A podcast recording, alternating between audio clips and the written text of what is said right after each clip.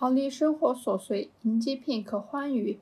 欢迎来到愉悦时刻，这里是一档两位普通女性尝试表达、珍惜当下、记录自己的小生活和小成长的博客。Hello，大家好，这里是刚刚借了舍友蓝牙耳机的主播小赵。Hello，大家好，这里是刚刚吃完午饭还吃了一个橙子的鱼。搬来了一个新的城市，然后鱼也有新的工作，但是我们在生活里还是会看到很多的焦虑时刻。所以，你最近有收获什么快乐吗？那这些快乐在你的生活里占比大吗？嗯，我觉得占比可能不是很大吧。我看我的手机相册是能够发现一些快乐的事情的啊，比如说。我喜欢的那位，他最近有了新的杂志，然后最近放假嘛，因为周五，昨天晚上出去转的时候碰见了两三两三只小狗，有哦，给你发了一张那个超大的狗狗，好喜欢。包括昨天晚上还吃了一份烤苕皮，还行，它中间夹杂的是那种嗯泡菜泡豇豆的感觉，我很喜欢这个，但是你好像不能吃它。我应该还可以，我觉得。我可以回来试一试。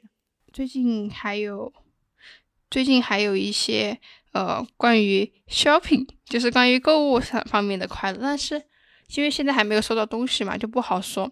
不过看直播的看直播的时候，就直播间购物嘛，嗯，怎么说呢？也就是会感觉是在浪费时间，但是就是有点挪不开，不愿意去做别的事情。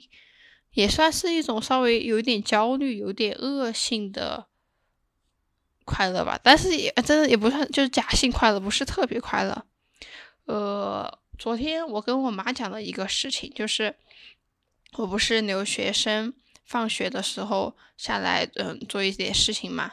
最后我出校门之后，发现在红绿灯路口，我们班上的。另一两个学生就大声冲我喊什么什么姐，就是加上我的姓氏加姐嘛。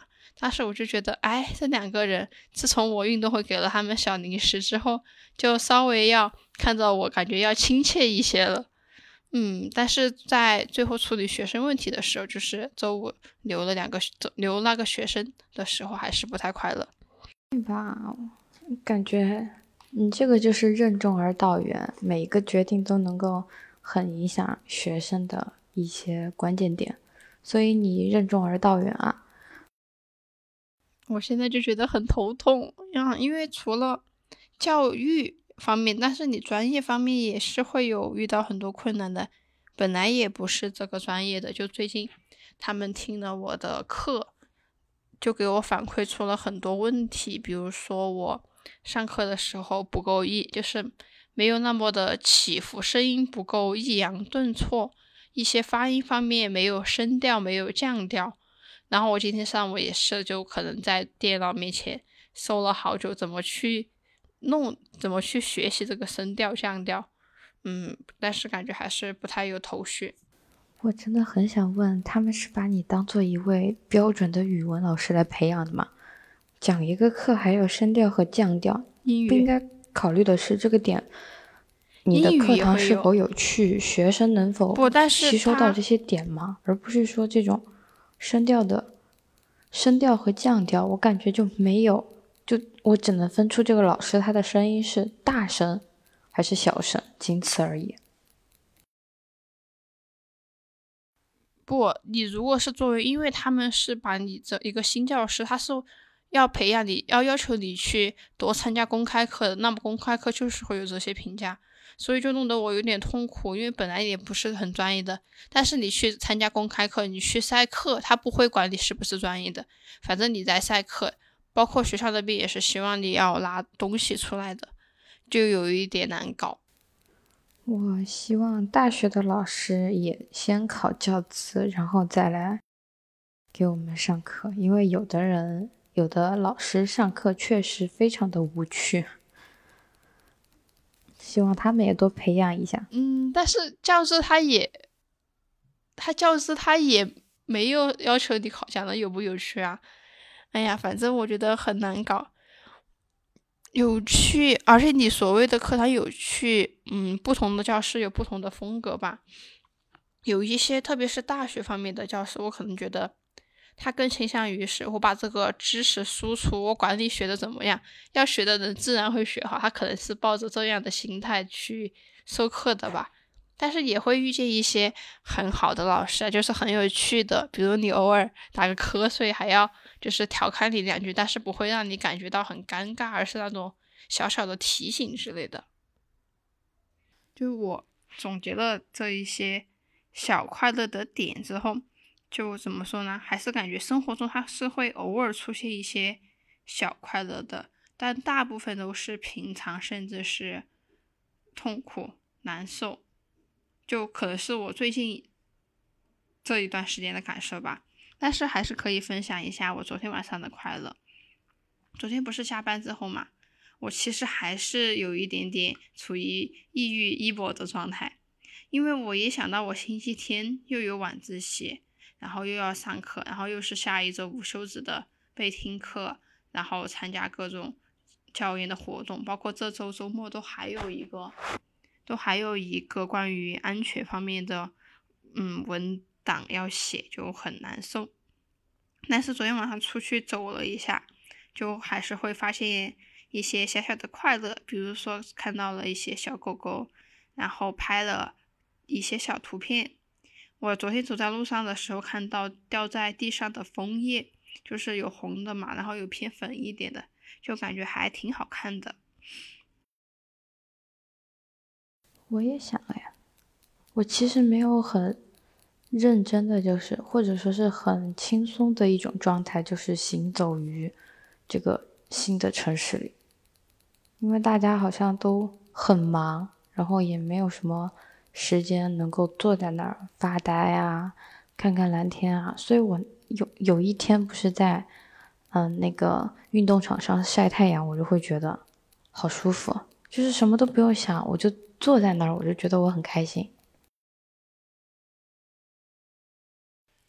就因为感觉和那种琐碎脱离开了，就感觉确实会开心一些，暂时的逃离了一下。就以为的那种象牙塔，但也不是完全意义上的那种象牙塔。生活的节奏方式是完全不一样的，就会让我很困扰。我近段时间的状态就是非常的烦，然后我就会，我今我天天都说，我说我一到工位上，我就我的精气神就已经荡到了极点，那久而久之，我就会很厌烦，然后我就很会很想跑，就像是晚来的那种青春期，什么都想对着干。我每每天最快乐的事情就是干饭和下班。我每天都在想我几点可以干饭，每天都在想今天晚上几点能够下班。对呀，唉，每天都会有焦虑吧？我真的在想过，说这条路它是不是适合我走？那如果选别的路，好像也会有相同的困境和困扰。然后昨天不是去跟他们谈了一下我的想法，然后被否定的一无是处，真好啊，就巨 emo，所以。早早的就直接下班了，直接跑，先走再说。对，就更想摸鱼。但是今天早上就是没有被闹钟打扰，可以一觉睡醒，我就会觉得我很快乐。昨天那个事情，它对我来说就不是那么的压抑和 emo 了，就突然翻篇了这个事情。但是我知道要做的东西还是有很多。人类真的不可以直接退休吗？不能读完书直接退休吗？我真诚的发问。不能，因为你还要做牛做马，你还要干活。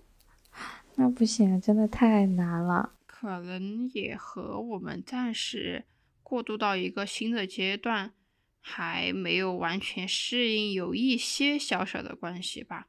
可能以后适应了这种 折磨，可能会要好一点吧。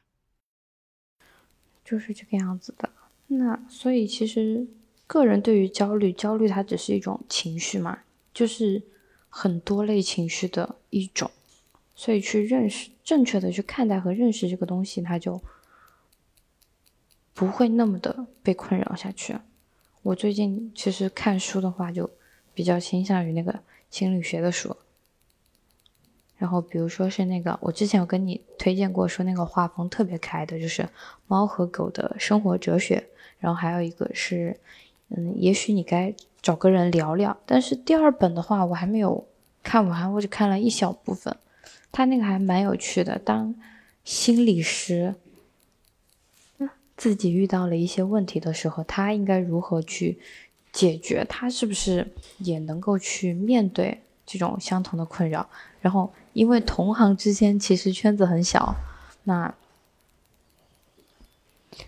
能不能去他他就会去找那种不太认识的那种心理师来解决他的困扰？我觉得也。蛮有趣的，大家归根到底都是普通人，都是一样的人，还是有很多的烦忧。虽然说他们也在给别人解惑，但是还是会有自己的很多烦恼。对呀，本来相当于你是一个被倾诉的对象，但是你被倒的垃圾多了之后，你也是需要一个出口的。所以我感觉，其实心理咨询师这个职业对我来说。我也是有一些敬畏存在的，因为我总觉得他们如果没有找到一个很适当的出口，也真的是会很压抑、很崩溃的一个状态。因为你面对的都是大家的负面情绪，以及有些人他不是很愿意跟你分享一些他的情绪，就是大家的下意识都会行为都是选择去逃避，然后不愿意在一个陌生人，虽然你知道他是一个有。嗯，职业资格证的一个人，但是归根究底，他你也是陌生人，你对亲近的人都很难去剖，嗯，解剖你的内心的时候，你对于一个陌生人，其实就更不愿意去做这种事情，双方都处于一种比较煎熬的状态。嗯，不过我当时不是今年暑假的时候有一个这方面的培训嘛，就我真的是感觉到，所有学心理学的人，他都自带自带一种稍微。嗯，平和或者说是能够带动你的一种气质吧，我感觉这个还很奇妙。我觉得他们更像是拥有了一种很强大的那种平和感。你进你进到那个场的时候，你就会让你觉得自己好像就有了一个避难所，能够让自己比较短暂的找到安全感，就能够使自己的整个状态是比较平和的。但是还是挺多人都。嗯，挺误解这个行业的，就像就是实实在在的说，这个社会上每一个人他多少都会有一点心理疾病，只是说看严重的程度是否需要去看心理医生的这种地步，需不需要去进行这种心理干预。但很多人就会觉得说，你去找心理医生，然后你去进行这种高额的消费，你就是有病。我因为身边人有这种误解的时候，我就不是很理解。明明大家都是在很热切的渴望自己能够变得更好，但是旁人的眼光看起来就是你做了这个事情，才反而是说明你有病。嗯，我感觉因为太压抑了嘛，大家整体你你不是小朋友了，小朋友嘻嘻哈哈就可以过一天，但我们现状以及我们。未来几十年的现状是不太允许我们可以天天的嘻嘻哈哈的过。嗯，现在环境就是这样。嗯，不过有些时候又在说，你给孩子创造一个被美化后滤镜下的世界，好像也不是那么美好。因为有些人他可能是接受不了现实的，就是和他想象中的差别过大的，这样的话可能对他会。造成一种混沌，甚至是刺激吧，就让他难以承受。嗯，因为在家长打造的那种乌托邦的理想世界里面，跟现实差距就会太大。就像是有人会说，读那么多书真的有用吗？当你真正的进入到社会的时候，你发现有一部分人他就是不给你讲道理的，他们奉行的就是暴力形式，他们奉行的就是高你一级，所以你的所有。正向的反馈或者是负面的一些情绪都是没有用的，因为官大一级可以压死人。那对于很在乌托邦生活的小朋友而言，他们不太能够接受这个现状。真的就是感觉职场它只是要结果，不会看你的情绪有太大的，就是不管你熬了多少夜，不管你做了哪些努力，但是最后的结果不是他想要的，可能也是觉得你没有做错事情。我感觉这个点还在，呃，我姑且把它算作是一类人吧。因为我本科的导师他是从英国留学回来的，他对待我们的态度就是很亲力亲为。我们虽然平时是老师和学生，然后当然你要保持对老师的敬重，但私下里其实大家很朋友。然后有什么困难你可以跟他说，他可以手把手的教你。但是，嗯，对于他，对于另一部分的这种老师，他们完全是处于是。国内的没有那种留学经历的，他们就更有那种上下分明的那种阶级感，我感觉更更像是就，所以我不是很习惯于没有留学经历的老师来，嗯，进对对我进行一些呃教育啊，呃理论知识的传授啊，因为我感觉很奇怪，就是。像我昨天的那个事情，他就是直接告诉我你不要质疑我，但是我其实只是想发出一个疑问，我不理解这个事情为什么我不能问一问呢？就直接否定掉我了，我不是很理解。然后我就会想到说，如果是我本科的老师的话，他应该会比较耐心的跟我讲这个问题，就会有不很不一样的点。对你现在导师可能觉得你问这个是在质疑他。但是不懂的话不应该问吗？但我如果都不懂的话，我继续去做这个事情，我依然不懂，那我做出来很大可能就是花了时间和精力，然后做出来一个什么都不是的东西，也很伤大家的一些东西啊，就没有什么必要嘛。但是这就是跟我的构想不一样，我可能也是。在一个理想的乌托邦里面，然后进入到了一个更现实的真实世界里面，我就会有比较强大的冲击感，所以就我不算是完全进入了我的这种新的真诚新的角色里，会很忐忑，也会很担忧，这就是我每天的焦虑的来源。特别是他还给你画饼，我感觉我们领导也是在给我画饼，知道吧？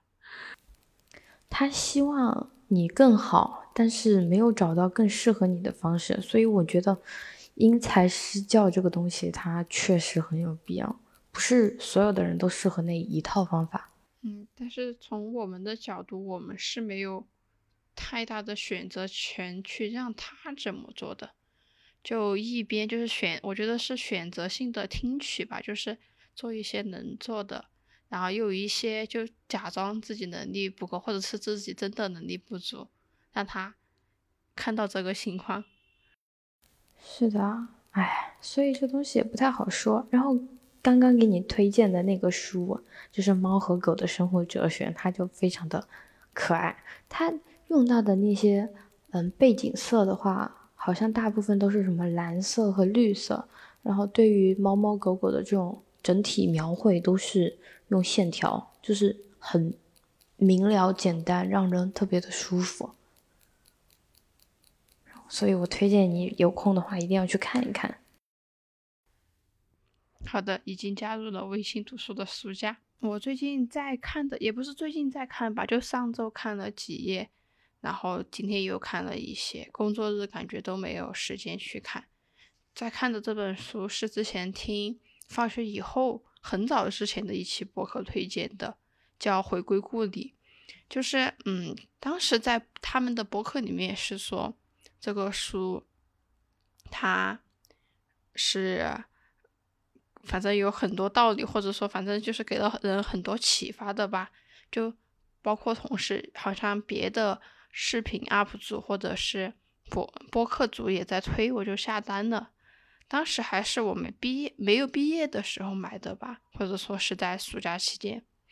嗯，但是当时翻了几页没看懂，就搁置到了上周。从上周那天开始看，看了一些，就感觉果然是社会学家写的，运用了一些他们的那些理论还是啥的，就有点看不懂。但是现在看到五十多页了，就我觉得可能是把前面的四五页过渡一下，后就会好一些了。后面的话，感觉文字要稍微更平和，也不是平和，文字要稍微更朴素、更接近生活一点吧。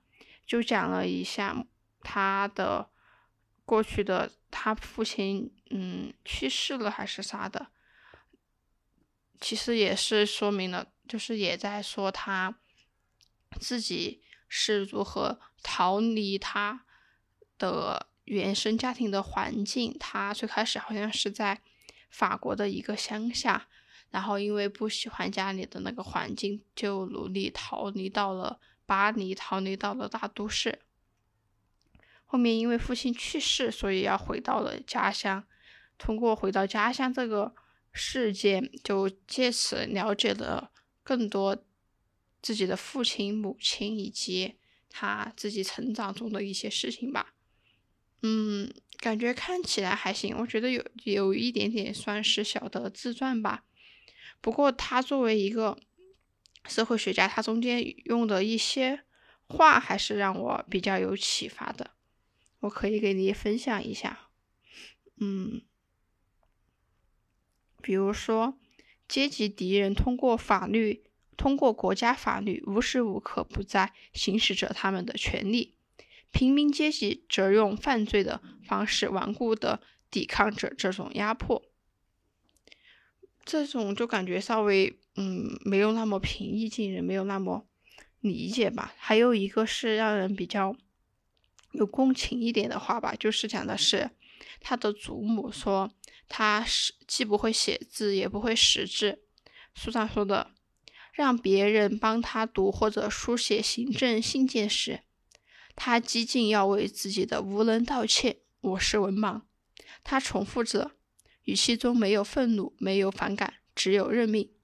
这种对于现实的屈从渗透在他每个动作、每句话中，也许就是这种屈从让他可以忍受自己的境遇，就如同接受不可避免的命运一样。嗯，怎么说呢？就是感觉在讲他长辈的一些事情的时候，也是会有一种悲悯或者是一种惋惜，就是他们所经历的苦难。但是另一方面又感觉，那个时代的思想和我们现在差异真的就很大。有一些事情，你现在看起来真的是就是觉得很不可思议的。就是说，当时这个作者他的母亲为什么要和他的父亲结婚？他母亲其实一点都不爱他的父亲，但是他自己的逻辑是。如果不选择他，就要继续找他，想赶紧独立。他们认为的是，只有婚姻能让他实现独立。如果不结婚，要等到二十一岁才能算作成年人。嗯，就是说，感觉他所描绘的一个，也就是以前的人的情况，和我想象的就是不太一样吧。不过，我觉得他作为一个社会学家，有一些。思考从社会学的角度上谈论的一些东西，还是能打开视角吧。我感觉你之前看的那个费孝通的《乡土中国》和《生育制度》是吧？那两个都是，嗯，对，那两个应该我我觉得就是他不同专业、不同领域的人在写书的时候，也是会带着他自己专业的一些思考的。就像你不同行业的人，就算是谈论同一个话题。也会给你带来不一样的启发，是这样的，所以感觉去看不一样，嗯，思维的一些东西就会很不一样。像我前几天看的那一本书叫《坟场之书》，然后它跟有一部电影很像，那部电影我忘了是什么名字了，但是他们是在亡灵节的时候，那个花就就是在世的那些。呃，人他摆上祖先的那些照片的话，他们就相当于能够收到那个入场券，在亡灵节那天的时候能够和自己的亲人重见，就大概像是这样，但是亡灵之书会有一点不一样，是他们的呃这个小朋友的呃父母都已经嗯离世了，所以是拜托了这个坟场里面的亡灵来照顾这个小孩儿，然后抚育他成嗯成长。这本书的后记里面，作者就写到了说，其实这本书从一开始到最后真真正正的完成，再到拿了奖的时候，中间的跨度非常的大。那为什么在之前没有写成，而是到了现在？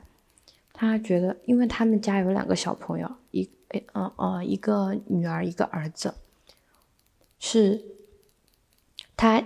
带他儿子就会去坟场那种地方，因为比较空旷，小朋友可以自己玩，他可以在那儿晒太阳看书。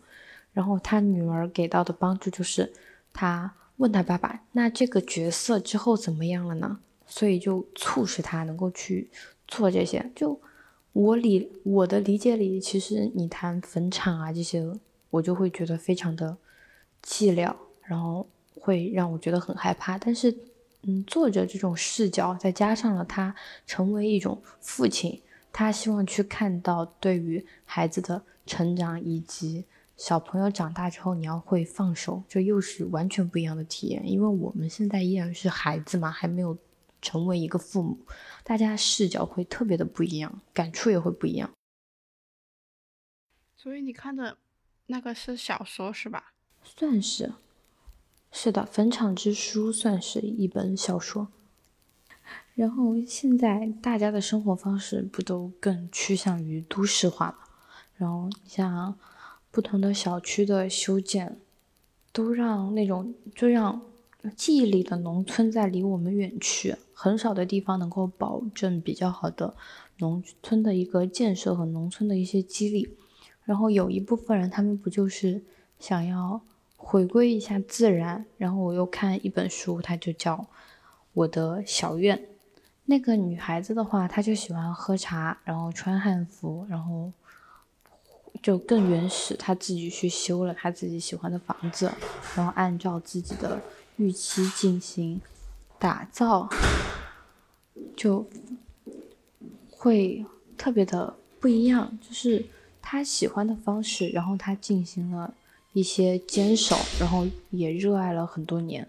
它里面也有一些跟原生家庭的和解，这些会让我个人觉得非常的平静。就像他一直在提到说，他不是作为一个道友，就是可能有的人是觉得你来山里过日子其实是为了寻道，但他觉得他就不是，他只是喜欢这样的方式，他就觉得说，嗯。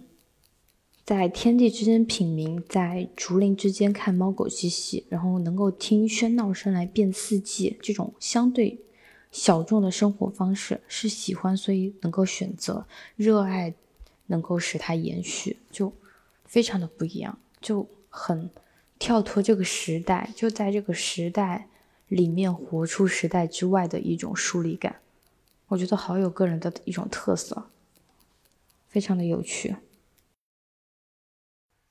你说这个，我想到我搬家之前有听的那一天播客，就讲的是锦漂，是指一些年轻人，他离开北上广这些一线城市，然后来到景德镇这个地方，大多是一种嗯，比如说搞陶瓷创作的一些人吧，他们其实也是感觉在逃离一种很现代化的生活，因为景德镇的话，其实。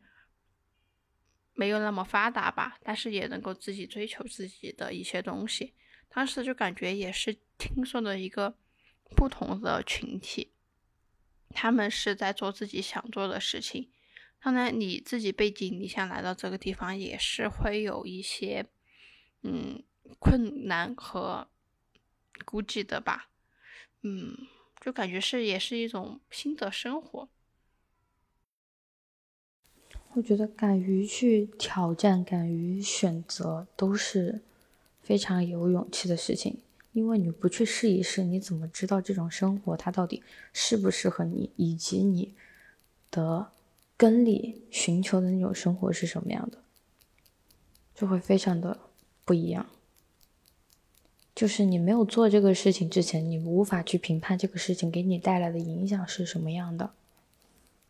然后我今天不是今年夏天去培训的时候嘛，就发现很多年轻的女老师也是就有了孩子。嗯，当时我就感觉这个事情和我想的不太一样，可能也是大家都我问我室友他的看法，他就说可能大家都觉得这个行业比较稳定，然后也没有什么。变动就赶紧还是生个孩子，然后进行人生中的下一步吧。就我还是觉得好像有点太早了。包括我大学室友，他在我们群里会说，他说我以后可能不会去当老师，就以后不会再当老师吧。嗯，我觉得如果以后有机会的话，我如果是还没有完全的适应这份职业，或者说他。给我带来的成就感是小于给我带来的痛苦的话，我可能也是会想到，如果有机会变动的话，也是要变一下的吧。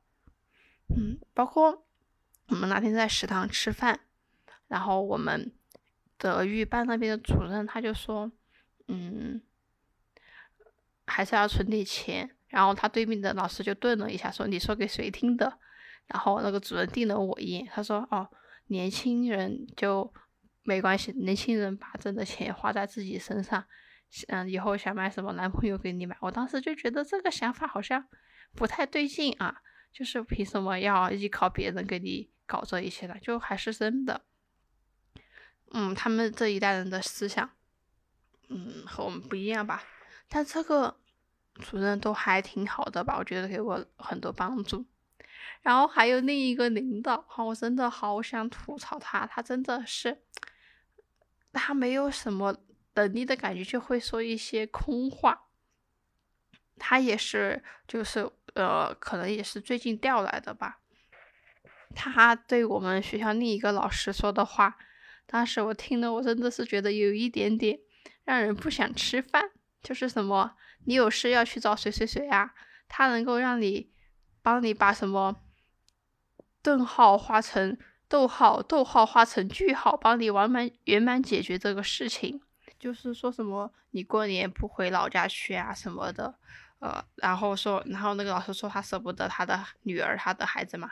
然后那个老那个领导就来一句啊，原来你们老公把你套住的秘方就是这个呀，可以舍得老公，但是女儿让你舍不得啊。我当时觉得他这个话说的真的是让人有一点点厌烦。这让我会觉得他非常的不尊重女性，以及女性这个个体，以及女性的价值、个人价值和意义。选择不同的行业，或者是说有不同的选择，因为我身边也有朋友开始陆续的结婚、生小孩，然后进入到生活的下一个阶阶段。那也有人，比如说像我个人更倾向于是，呃。好好的学习，好好工作，然后好好的挣钱来照顾好我自己。就是很多东西，我希望的是培养我自己这个个体，而不是去依托于其他人。会有很多哎，就像我们昨天晚上也有知道一些消息，就是说是，嗯，一些很优秀的，就是比较优秀的男性，他们会选择。不如自己的女性，但是一些非常优秀的女性，她们往往都不会选择，甚至不会选择跟自己平平级，就是类似的男性，他们会去找到更高的存在。这个也是，然后他们有些男性就会嗤之以鼻，说啊，这些女女女性真的是非常的挑剔，然后感觉啊，你看有高的学历，有高的本事，就看不起我们这种啊普通的男性。可是我会觉得很奇妙啊，每个人都是。想往上走，那别人过得就特别的一帆风顺的时候，为什么要挑一个不是那么好的存在来给自己锦上添花嘛？这可不叫锦上添花，好吧？远离这种普信的存在，这种烂人没有必要认识和没有必要存在我们的生活。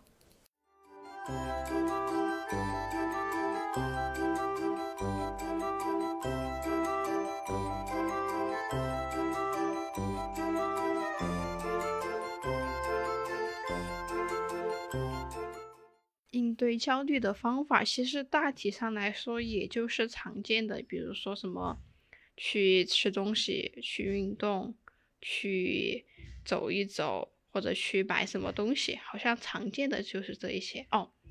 你说到这个，我不是周二那天没有晚自习吧，然后去试了课，就当时还是挺开心的吧。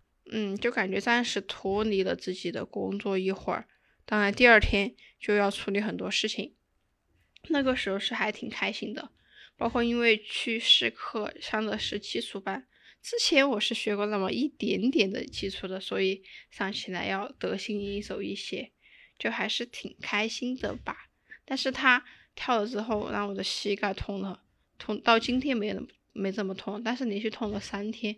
包括因为天天在学校里面要老是站着，老是走，要上楼梯什么的，就，嗯，得考虑一下以后要不要继续去上这个课。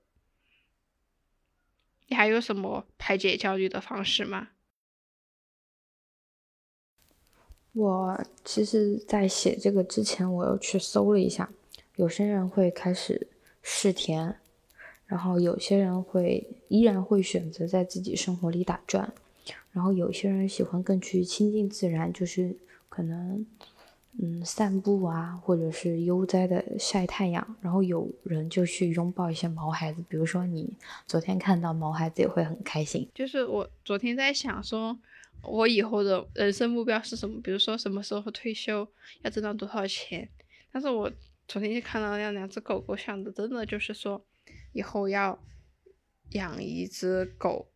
然后我就在想，那么养狗的前提是我要买一只狗，然后能够让它存活下去，以及我不能租房子，因为一般来说租房子的主人、房主、房租、房东他是不会允许你养狗的，因为他会对你的家进行一些破坏吧。嗯，所以首先第一步还是可以考虑存钱买房，然后有足够的资金去养一条狗。我甚至昨天晚上还在想，说我以后要是上班的话，我的狗狗。它在家里自己待着怎么办？所以我跟你就不一样，我我对未来就是我一定要有自己的小狗，然后为了我的狗狗不是那么孤单，所以我的小狗我也需要给它养一只小猫。然后狗狗的话，因为精力比较旺盛，所以我要去调整我自己的作息，让它更加的。就是待在家的时候不会那么的旺盛，然后它就算想玩的话，还有猫猫跟它一起。就是我一定要过那种有猫有狗的生活。但是我昨天看那个视频啊，就是讲猫和狗的差别，就是说，当主人才出家门，然后狗狗就开始担心主人怎么还不回来，怎么还不回来？它不会不要我们的吧？然后那个猫很冷静说：“你冷静一点。”他才出门二十分钟，然后就很冷淡，我就感觉猫和狗真的是差别还蛮大的吧。所以你如果以后要养猫猫和狗狗的话，你真的考虑一下回来发展。回来的话，我就可以过去找狗狗，就可以过去 碰你的狗狗。可是我养的话，我应该养的也是边牧啊。你喜欢的不是白柴吗？就是柴柴。不行，柴犬我更喜欢黑柴和黄柴，白柴。没有那么的喜欢，嘿嘿，还行，但是我想我我想摸毛毛，想摸它的毛。昨天那只萨摩耶，你没有上去摸它？人人旁边，人人旁边还有一个，反正不太好。下次要主动一点啊！我们经常在路上看到别人的柯基，或者是。金毛，我们就去礼貌的问主人可以摸吗？如果可以，我们就开始疯狂 r 狗。那下次你陪我。可以，下次我带你去 r 狗。可以。我自己应对焦虑的方法的话，其实像刚刚说了，看书。我其实看书量会有一点多，然后会很喜欢喝水。因为我自己不是每天都要喝咖啡、喝牛奶，我还要泡茶，然后再加上我在吃叶黄素、葡萄籽啊这些东西，嗯，促进代谢的话，我喝水就会更多。然后还可能是在自己的一些呃消费水平，就像你刚刚提到的 shopping，我可能会买一些好看但是没用的东西，比如说一些摆件，我现在手里有一只很小的那个很可爱的猫猫的摆件，然后我想买一些兔子或者是其他的一些可爱的摆件，就让自己心情好一点。然后会看小品，我最近疯狂的迷那个呃一年一度喜剧大赛。我最近也在看，所以其实我是比你先看的龙傲天和刘波他们的那个，我给你推荐，你当时还没有反应。啊，对对对，是是是，我当时没有，然后我是后来看到的，然后包括他们前两天我看到到那个某某某他们的不同的合作，因为我我完全属于碰巧了我就会看的那种。就很沉迷于那种十几分钟带给你的那种快乐，看别人的表演张力，看他们在一些就细节里面给你凸显的那一种深意，我觉得又是很不一样的存在，就没有刻意的就一定说是我一定要让你知道一些什么，而是那种在细节里散发一些小的思考，我觉得会比那种强行灌到我脑子里的概念要强得多。所以我很喜欢他们的这种表演风格和形式，包括脱口秀也是。嗯，对，就一瞬间的快乐拥有，那就拥有了呗，咱也不挑呗。反正我们也不是活在几年，我们是活活在某个当下。对，所以我还是很喜欢你之前提到的说。在日子里去找到几个快乐的点，然后努力让这些快乐点的点稍微延长一点，保证它的有效时期更多一点，就已经够了。因为毕竟我们的这个日子，它还是有生活和上班两个这种两两种状态，甚至更多的一个状态，我们没有办法去逃离这样的一个现状。就算是偶尔抽离，那一只手偶尔，我们逃不出现在这个。怪圈里，所有人都是这样。现在至少大家都需要去面对，而不是一直选择逃避的这种方式。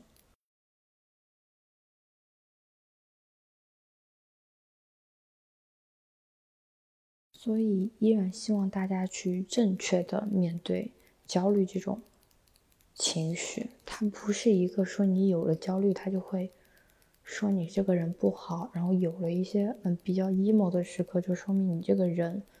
不行，不是这样的，它只是一种情绪的一种展现的方式，它是很正常的一个形式，但是需要大家合理和正确的去排解这种情绪，对我们形成一个正面的循环积极效应。